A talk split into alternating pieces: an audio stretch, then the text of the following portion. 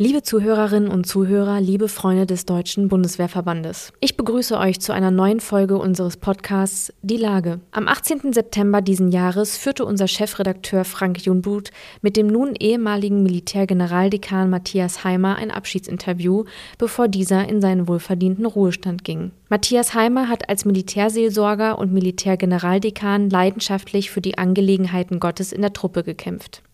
In dem Gespräch erzählt er uns von seiner Überzeugung, dass Glauben im Zweifel ein Anker sein kann. Mein Name ist Sarina Flachsmeier, ich bin die Medienmanagerin in der Abteilung für Presse- und Öffentlichkeitsarbeit und wünsche euch nun viel Spaß beim Zuhören. Die Lage. Der Podcast des Deutschen Bundeswehrverbandes. Ja, ähm, einmal 25 Jahre Militärseelsorge. Was bleibt für Sie? Ganz viele wirklich großartige Menschen, die ich kennengelernt habe in dieser Zeit. Da muss man vielleicht nochmal dazu sagen, dass ich selber wie die meisten Militärgeistlichen vorher ungedient war. Ich war nie bei der Bundeswehr und finde das schon eine ganz große Chance zu sagen, du kannst obwohl du ein ganz normaler ziviler Pfarrer bist, mit einem Mal in diesen besonderen Bereich hineinkommen. Und es ist natürlich ein besonderer Bereich. Ich habe viel lernen können, müssen, dürfen über Strukturen, über Hierarchien, über all diese Dinge, die in der Bundeswehr eine große Rolle spielen. Jeder von uns, der neu anfängt, muss sich mal erst mit Uniformskunde auseinandersetzen und was die Dienstgrade hier so bedeuten, weil damit kann man ja auch das eine oder andere falsch machen. Das alles habe ich gelernt und habe in diesem Kontext wirklich herausragend äh, gute Persönlichkeiten kennengelernt, natürlich auch die anderen Seiten, wie immer im Leben. Äh, ich habe äh, unwahrscheinlich viele Länder kennenlernen dürfen, müssen, weil unsere Pfarrer auch mit den Soldatinnen und Soldaten im Einsatz wo waren Sie überall?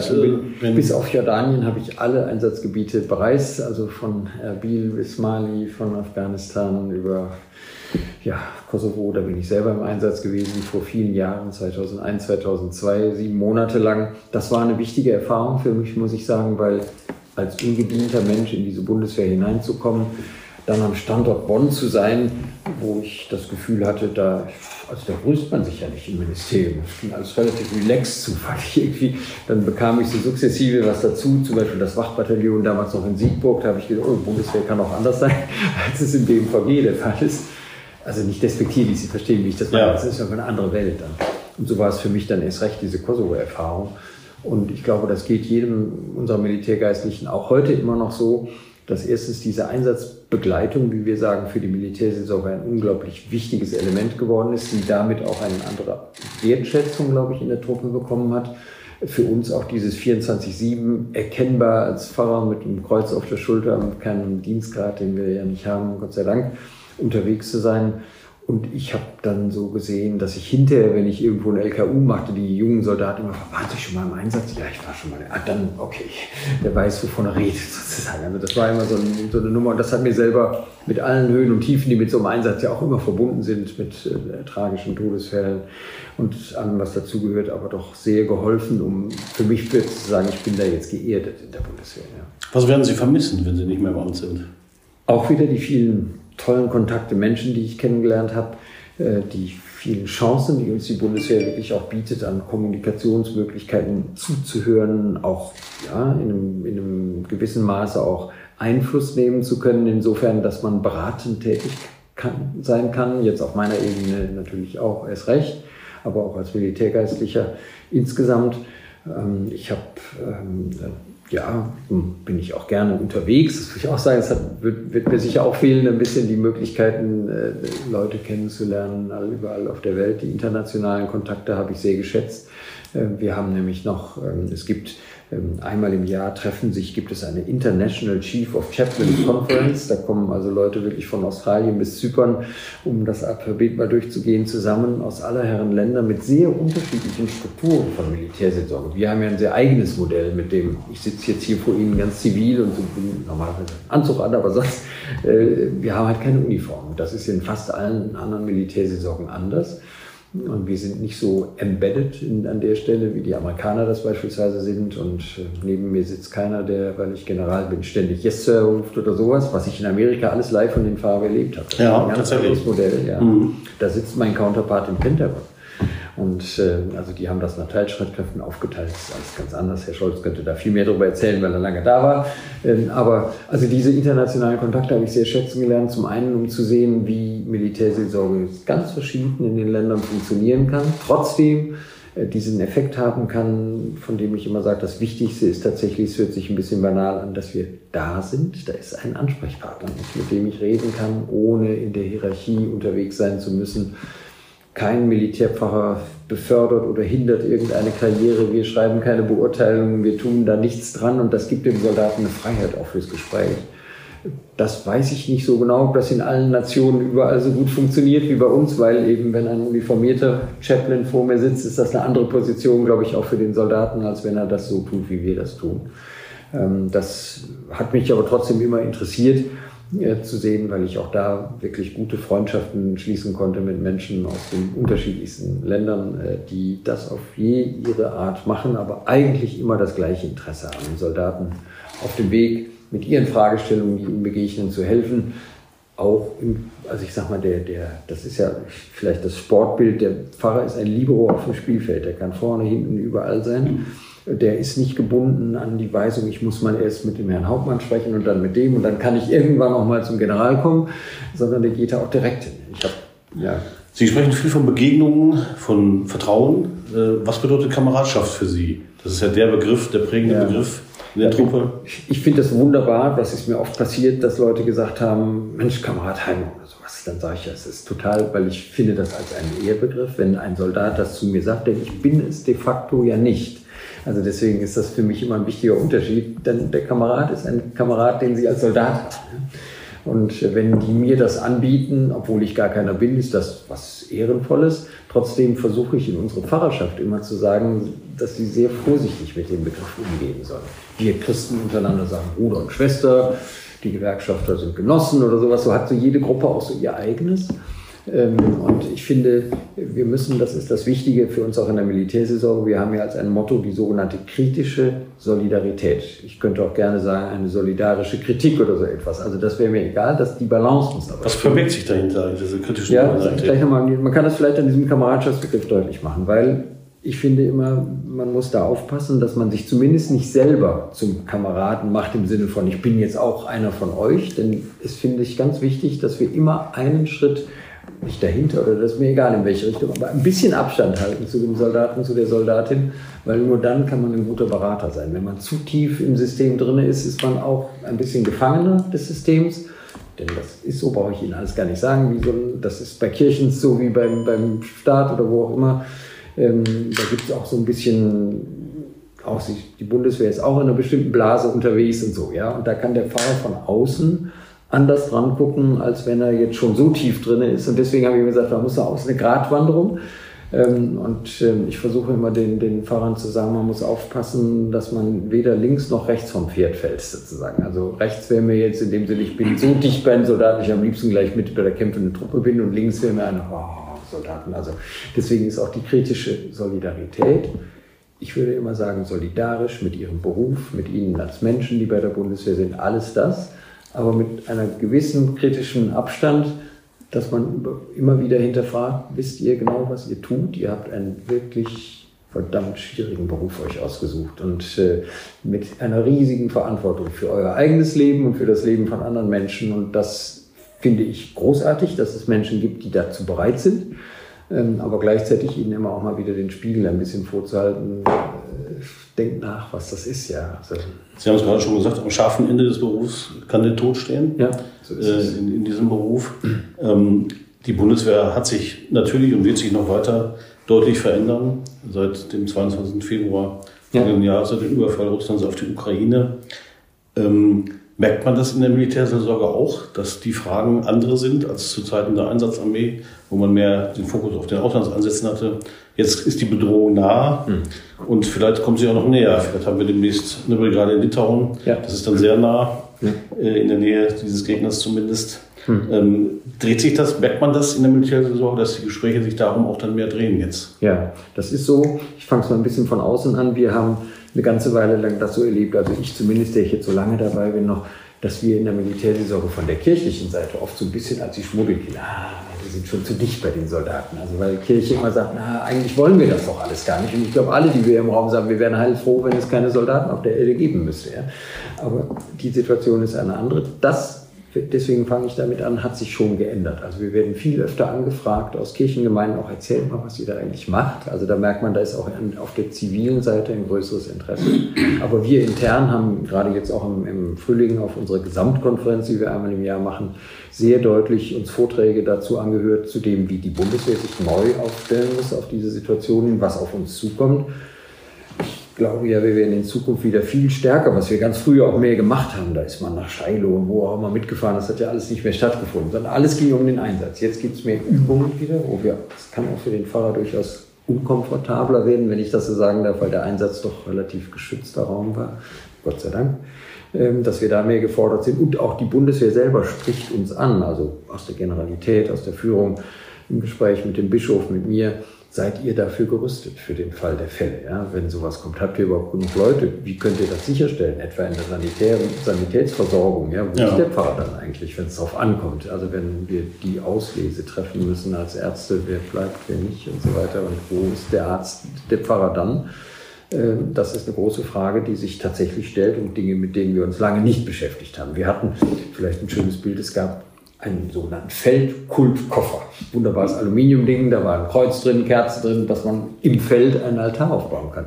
Die haben wir vor vielen Jahren fast komplett ausgesondert. Und wann kommt das denn vor? Mhm. Und jetzt merken wir mit einmal, könnte sein, ja, dass wir das mal wieder brauchen, was der Himmel verhindern möge, aber man weiß es nicht. Also es beschäftigt uns und auch unsere Pfarrerinnen und Pfarrer natürlich. Aber Militärseelsorge, sind Sie an der, an der NATO-Ostflanke auch, in Rukla zum Beispiel? Ja, ja. Also wir sind äh, da und wir sind auch sofort nach Slowenien mitgegangen, als die, in die Slowakei mitgegangen, als die, und das, das wollte ich gerade positiv sagen, das war überhaupt keine Schwierigkeit, als das in der Slowakei zum Beispiel war. Ich hatte sofort zwölf Fahrer, die gesagt haben, mach ich. Ja. Und äh, wir halten die genau wie die Soldaten auch mit dem entsprechenden Impfstatus Azure, sodass die Leute auch gehen können. Mhm. Ähm, aber es war schon schön zu sehen, dass da nicht, ah, weiß ich aber nicht, ob ich da unbedingt hin will. Also das ging sofort. Und ich glaube, gerade in dieser Anfangsphase auch war das sehr wichtig, dass jemand mit dabei war. Und äh, so würde ich immer sagen, gut am Anfang und auch schon gar nicht die am Ende früher rausgehen. Also zum Beispiel in Mali ist unser Pfarrer bis wird da bleiben, solange es eben geht. Und nicht einfach sagen, ich mache schon das Licht aus und ihr könnt gucken, wo er bleibt oder sowas. Weil ich glaube, gerade jetzt sind da so viele Fragen. Ähm, und so ist es auch in den, in, dem, in den ersten Bemühungen jetzt da an der Ostflanke gewesen. Aber Sie haben recht, es ist für uns alle, also für meine Generation erst recht, dass wir sowas erleben. Das war, das war eigentlich nicht mehr vorstellbar. Ja. Sie haben es eben schon skizziert, die militärische Führung hat gefragt, sind Sie gerüstet? Ja. Wie, wie rüsten Sie sich für diese neue Landes- und Bündnisverteidigung? Einmal natürlich ganz banal, indem wir dann auch sagen, ja, würden wir denn auch neue Dienststellen, Dienstposten bekommen? Das ist natürlich dann eine wichtige Frage, nicht? Denn die, die jetzt schon da sind, werden das nicht auch noch leisten können. Nicht? Also, denn Vakanzen haben wir ja immer mal, führen dann natürlich auch dazu, dass an der, äh, bei der Truppe zu Hause dann keine sind. Zumal die Auslandseinsätze ja nicht aufgehört haben. Die gibt es ja weiter, weniger als bisher. Aber wer weiß, was da kommt, kann man alles nicht sagen. Das kann man also nicht so ganz überbewerten. Wir machen das, in, wir haben eine eigene Aus- und Fortbildung. Wir konzentrieren uns jetzt natürlich auch auf diese Fragestellungen in der Vorbereitung auch nochmal die ganze medizinische. Wir kriegen ja so eine Mini-Grundausbildung, sozusagen die grüne Woche, sagen wir. Und da haben wir alle mal gelernt, wie das heißt, eine ABC-Maske aufzusetzen. Aber ich glaube, es kann kaum noch einer von uns. Also, dass wir diese Dinge auch wieder mehr Ajour halten müssen, ja. wie man damit umgehen könnte. Wir mit dem Impfstatus, dass das geht. Wir haben einen Kollegen bei uns, der dezidiert in Zusammenarbeit hier mit dem Einsatzführungskommando auch ganz eng dabei ist zu gucken, wo brennt es, wo müssen wir sein. Und der ist dann so die Verbindungsstelle zu mir hin, um zu gucken, ja, sind wir gut aufgestellt. Das gleiche gilt übrigens für das territoriale Führungskommando, eine Kette zu bilden. Das haben wir jetzt mit General Bodemann alles so eingetütet. Falls irgendwo in Deutschland irgendwas passiert, dass die eine Nummer haben, anrufen und wir gucken, welcher Pfarrer ist greifbar, um in der Gegend äh, dahin zu fahren.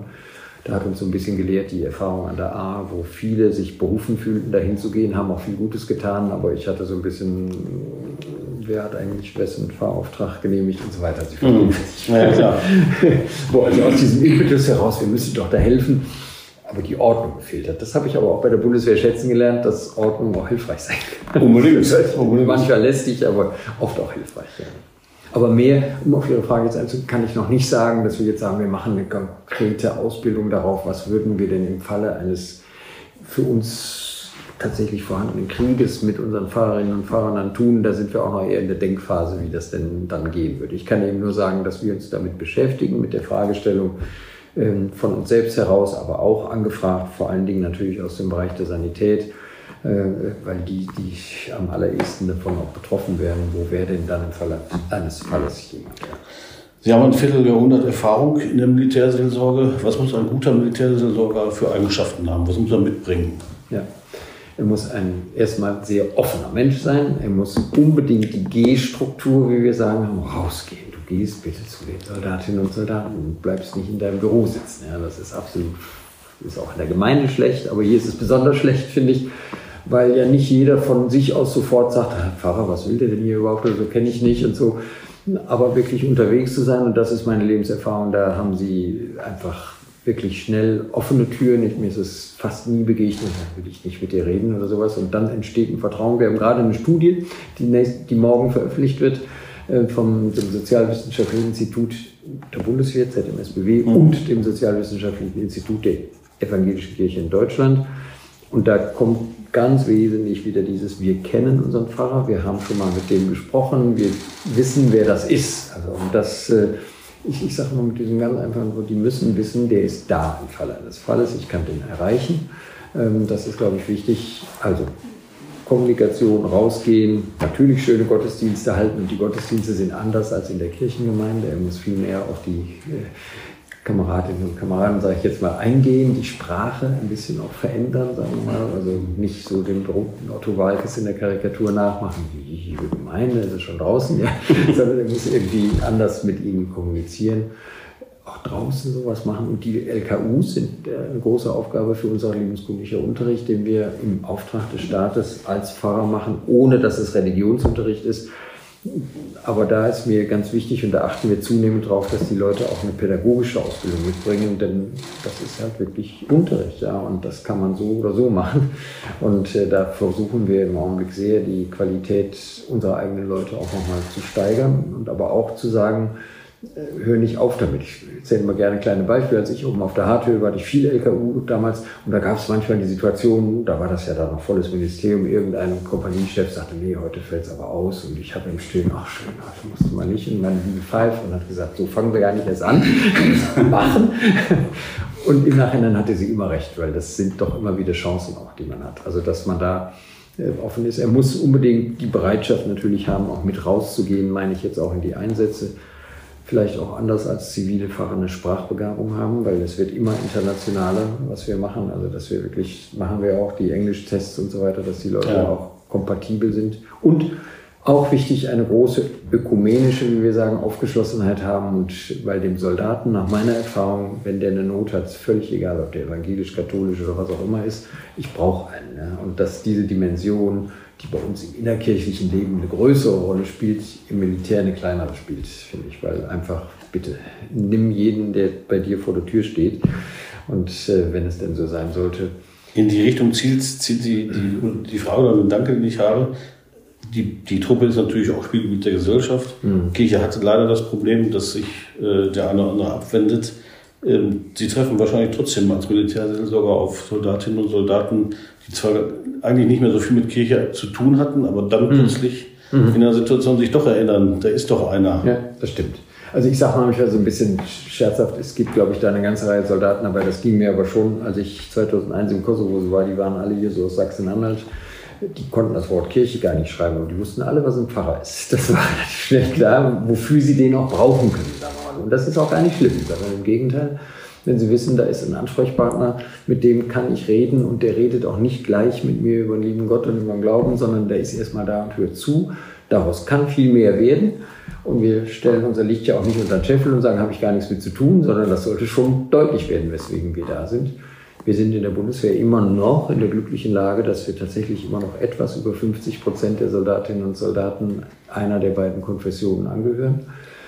Das nimmt auch leider ab, aber wir haben trotzdem nicht den Eindruck, dass deswegen die Militärseelsorge unwichtig geworden ist, sondern äh, durchaus weiter eine Rolle spielt. Aber man muss auch da eine andere Sprachfähigkeit sich erwerben, weil äh, das, was ich eben versuchte zu sagen, im Blick auf den Gottesdienst, was in einer Kirchengemeinde vielleicht völlig selbstverständlich, da redet man halt pastoral und ist da morgens und die erwarten das auch so. Ja? Ja, das ist natürlich bei einem 18, 19, 20-Jährigen ganz anders. Die frohe Botschaft als, reicht da nicht als kirchliche Chance, also aus der Sicht der Kirche, eine große Chance, genau an eine Altersgruppe auch zu kommen, die sie in einer normalen Kirchengemeinde fast nicht finden. Ich sage mal, die 20- bis 40-Jährigen sind da weg, wenn sie nicht gerade Hochzeit, Taufe oder sonst was vor sich haben.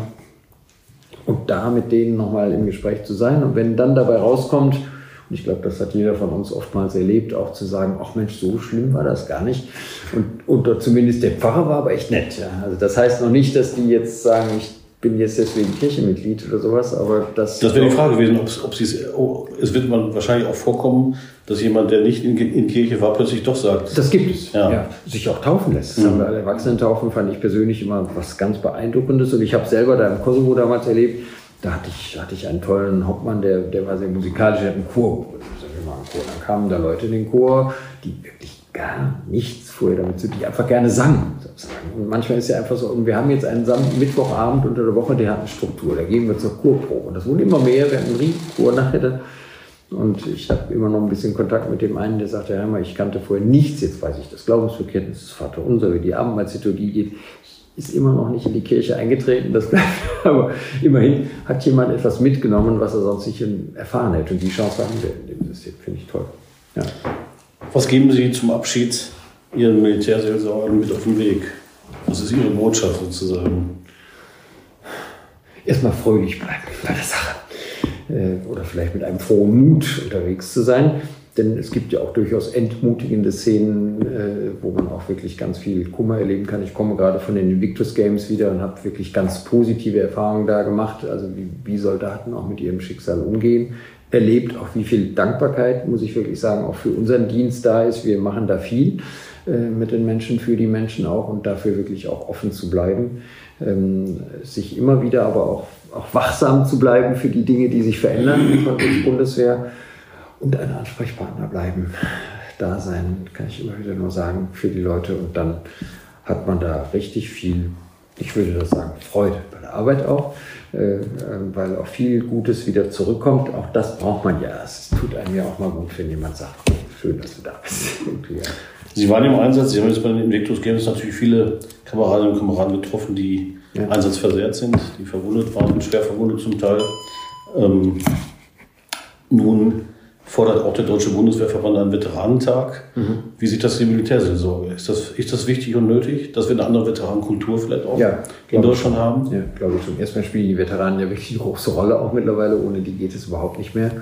Und äh, ich meine auch, dass diese Menschen, und das ist ja gerade, wir haben ja so ein Projekt, nennen wir gar nicht mehr Projekt, einen Arbeitsbereich, wo wir uns um traumatisierte, Versehrte, wie auch immer kümmern. Da sind eine Reihe Veteranen dabei, die, glaube ich, auch äh, dankbar dafür sind, dass es dieses Forum auch bei uns gibt. Ich fände es gut, wenn es so einen Tag gibt, vor allen Dingen, weil auch da nochmal wieder eine andere Struktur reinkommen könnte, denn es gibt im Veteranenwesen, sage ich ja mal, auch allerlei Player, die aus verschiedenen Gründen sich da etabliert haben oder versuchen auch eben sowas zu installieren. Äh, ich wäre da sehr für, dass es das gibt. Ja, ja dann danke uns fürs Gespräch.